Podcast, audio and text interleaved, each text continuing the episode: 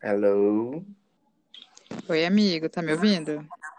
Olá, estou te ouvindo. Olha, gente, olá, olá. Amigo, que feliz te encontrar aqui. Amiga, Tão igualmente, bom. digo mesmo.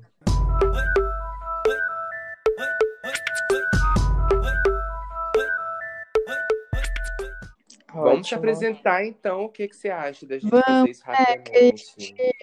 Episódio passado a gente não se apresentou, mas eu acho que é isso, né? Pra que regras? Pode ser hoje. Sim, sim, com certeza. Então, eu sou o Rafael da Escócia. E eu sou a Samara Lima. Nossa, Samara E- Lima, bicha, quem é essa pessoa? Eu só te conheço como Sam, velho. Eu fico assim, gente, quem é a Samara Lima mesmo? Quem é Aí Samara, né? Oxe, às vezes até eu esqueço. Sim, amiga. Sam e Rafa. Sim. Sam e Rafa, é isso, somos nós. Na Beboca Diagonal, mais um episódio pra vocês. Hoje falamos Arrasa. sobre qual é a forma do seu bicho papão. Eita, que eu tô nervosa já. Ave Maria. Tá com medo? Aqui é... Claro, é um bicho papão.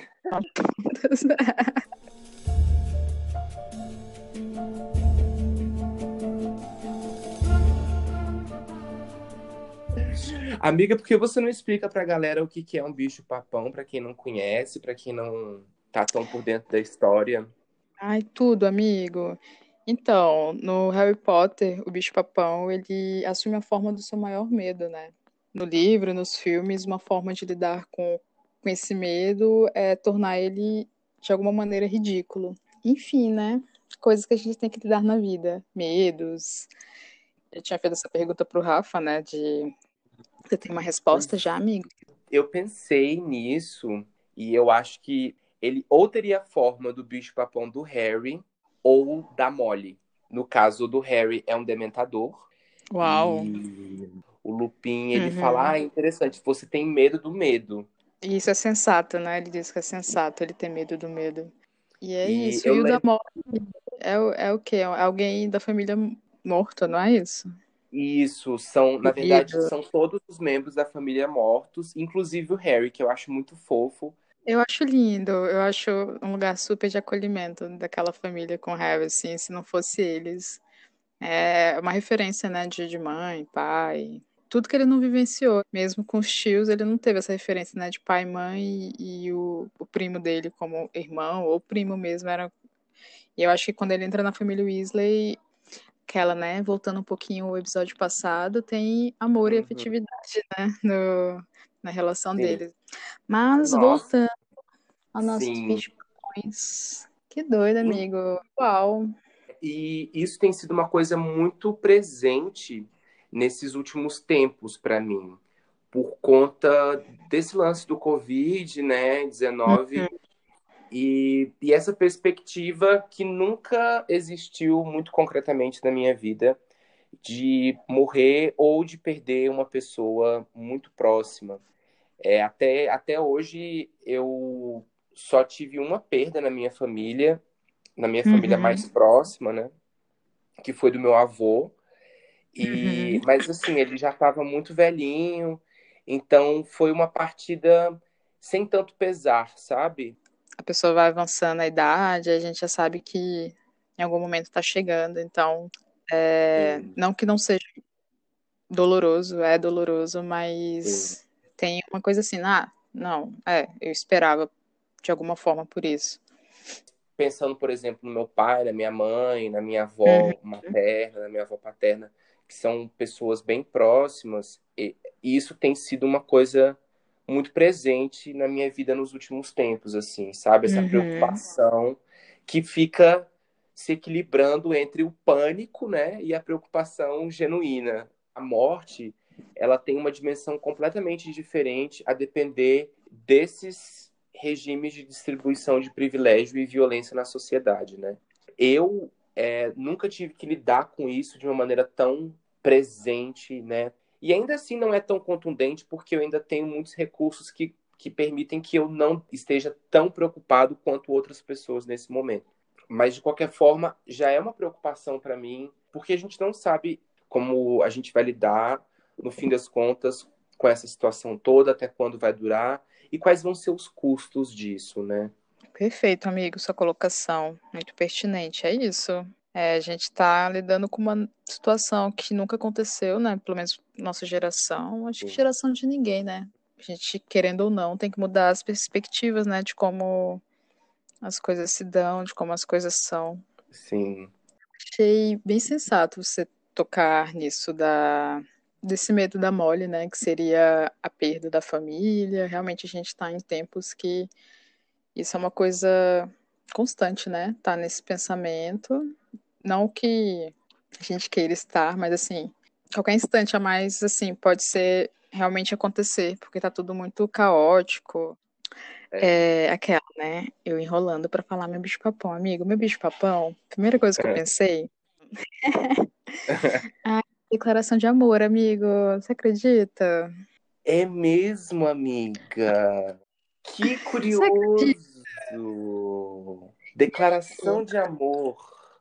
Uhum. E aí, isso é muito maluco, porque é uma coisa que não é que, que paralisa assim de, de, temor, né? Mas foi a primeira coisa que me veio à cabeça e é uma coisa que eu não geralmente eu não lido porque Olha. eu não enfrento, né? Oh. E... Mas um, qualquer amor ou algum amor específico assim? É específico, aquele amor romântico, aquela, Sim. né? Tipo, afetividade, é... né? A sexualidade. E... Nossa, eu sou super medrosa, eu fico assim, meu Deus, eu tenho que, que lidar com isso, mas eu nunca lidei, lidei com isso ainda até hoje. E, e é muito maluco, porque uma vez eu tava pensando, acho que o ser humano de maneira geral assim, né? Falando até por mim também, acha mais fácil é, de repente falar uma coisa que fira alguém é mais fácil as pessoas dizerem assim, nossa, eu odeio tal coisa, eu odeio tal pessoa, ai, não gosto de você. É muito, parece que é mais fácil dizer isso que falar eu gosto. E é muito doido pensar isso. É muito doido pensar que isso quase uma realidade, assim, sabe? É muito mais temido o amor do que, enfim, outros tipos de sentimento. Isso, assim, eu tô falando reflexões que eu tive um dia sobre. Claro. Uhum. Pensando até a atitude de outras pessoas mesmo, enfim. Sim. Que curioso isso, amiga. E como é que você se relaciona com isso ao longo da sua vida? Assim, você já teve uma frustração amorosa? Você tem medo de se abrir assim para isso? Nossa, aquela, né, de frente com. tô zoando. Eu tô aqui me sentindo é. Marília Gabriela, caralho. Lá vem Eu acho. Ah, frustração a gente tem, né? Mas assim, é, eu acho que tem momentos e momentos. Quando, por exemplo, se a gente já tá com a pessoa, é tranquilo, né? Isso não é um problema, obviamente, afinal você já tá com a pessoa, né? Eu acho que se você tá junto é porque tem uma correspondência ali. O grande medo, de repente, seja nesse, nesse outro que, que, que não é dito nem de um lado nem do outro, sabe? Tipo, é, teve pessoas que, tipo, eu gostei, mas. E aí eu acho que fica algo subentendido, assim, subentendido. Aí depois passa e tudo bem, mas aí tem, tem pessoas, assim, né, que, que tá aqui, tipo, há anos, e você lá. E, uhum. e de um lado sabendo que tem que resolver isso, sabe? Não pela pessoa, mas por mim mesmo, assim, de tipo, cara, tem que encarar isso, tem que passar por isso, porque eu acho que quando eu passar por isso, de fato, né, de tentar mesmo me dedicar a isso, vai ser sempre mais fácil depois, é um... né? Acho que é a primeira vez que é foda. Sim, e é um risco, né? Sempre um risco quando a gente se abre para um é, relacionamento. É um risco, mas vai sair um peso tão grande que vai ser tipo muito bom. Por que não dizer, né? E porque e aí que é o momento que a gente é maluco. Sim. Eu, assim, eu tenho a lembrança de que quando eu era mais novo, eu conseguia me declarar com muito mais facilidade para os outros. Usava o eu te amo de uma maneira muito mais muito mais frequente, eu diria, sabe? Uhum.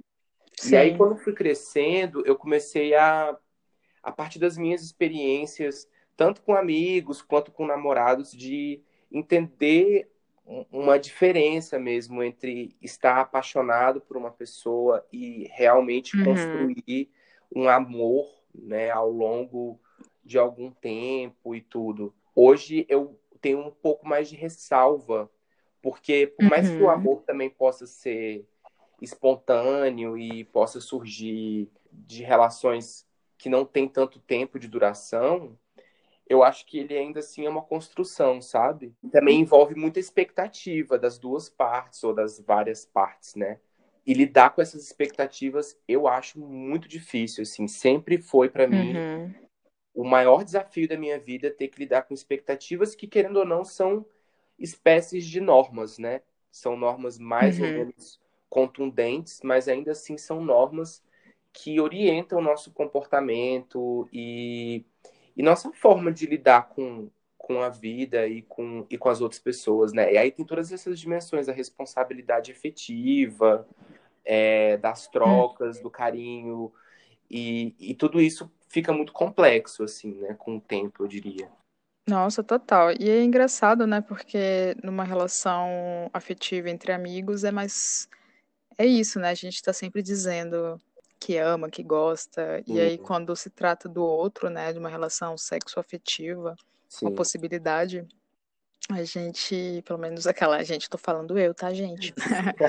Tem esse travamento. E aí você falou da expectativa, e é engraçado porque eu penso muito no dito pelo dito, sabe? Sabe, tipo, ah, eu tenho que dizer porque vai me fazer bem a pessoa vai saber, mas não criar expectativa diante disso. Isso Sim. é só uma conversa que eu queria sabe? E sim, mas no fundo a gente sempre tem expectativa, tipo, nossa, será que vai ser igual? Será que a pessoa vai dizer a mesma coisa? Será que a pessoa é igual a mim e também não tá dizendo, sabe? Tipo, várias coisas.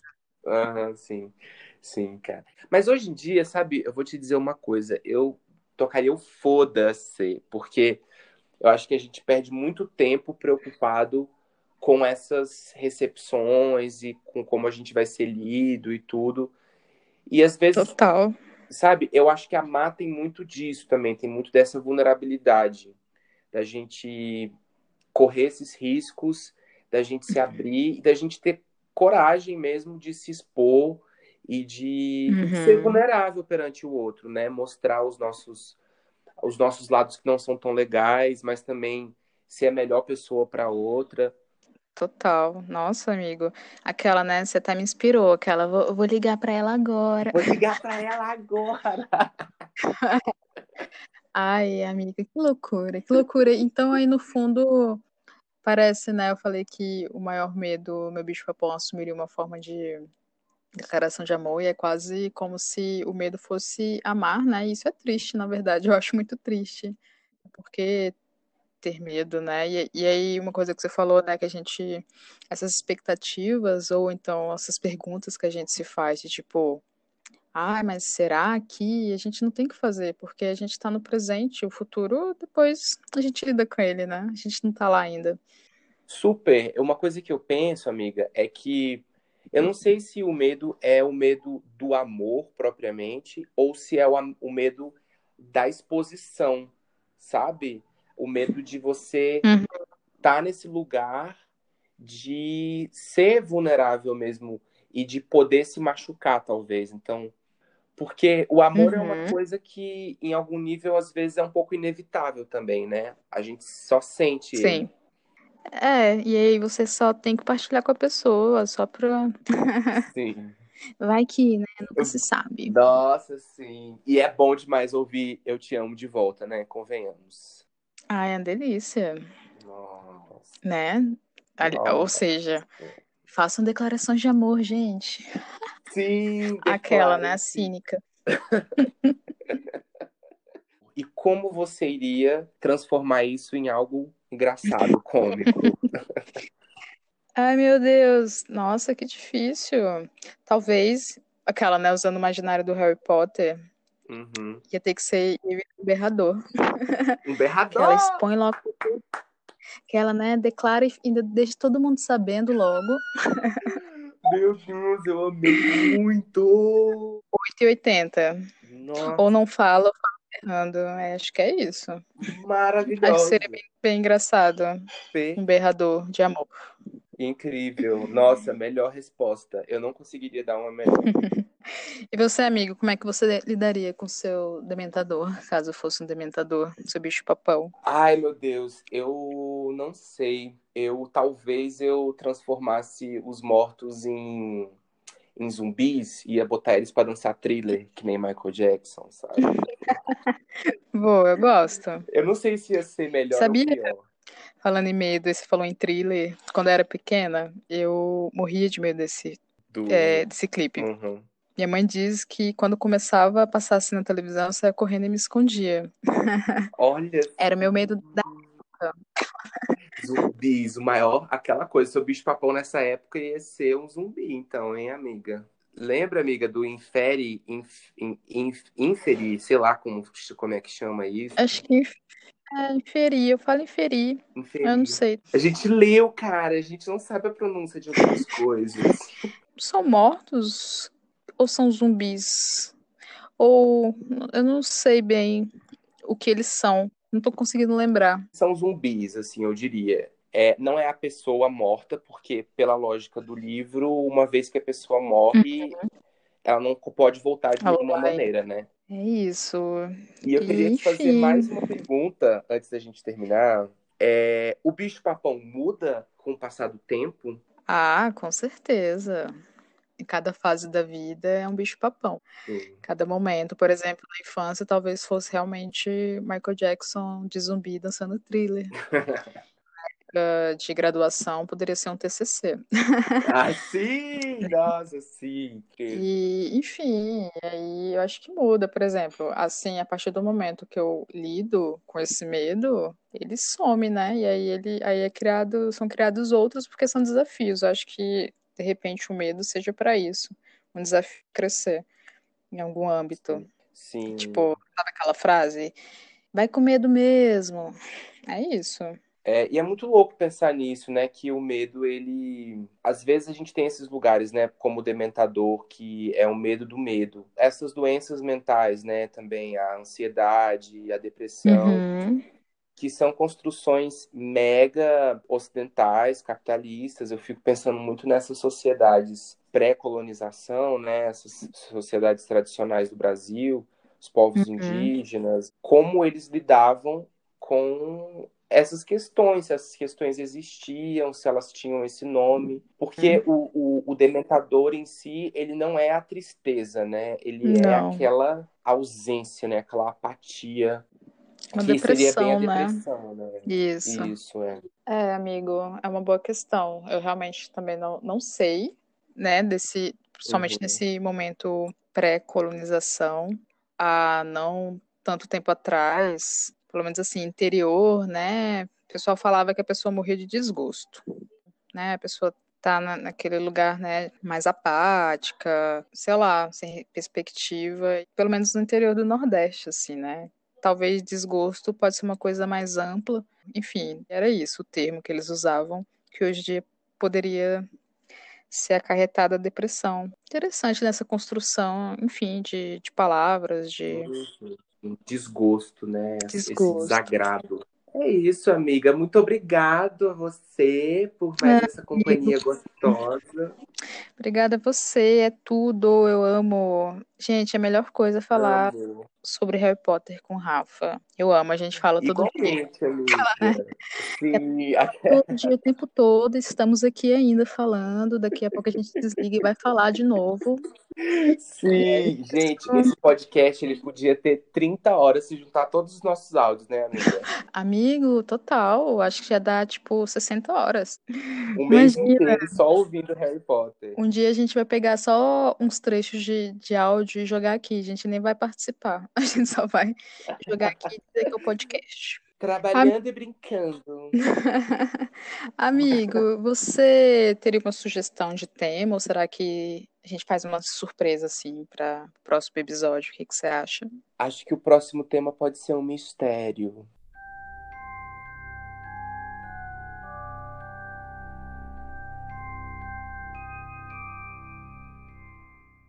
Mistério. Quem não gosta de Mistério. mistério? Bota Perfeito. Eu amo vários mistérios. Ai. E é isso, galera. Mais uma biboca diagonal com vocês. Rafa e Sam. Sam e Rafa. Devidamente apresentados agora. Obrigada quem tá aí ouvindo. Beijo, beijo.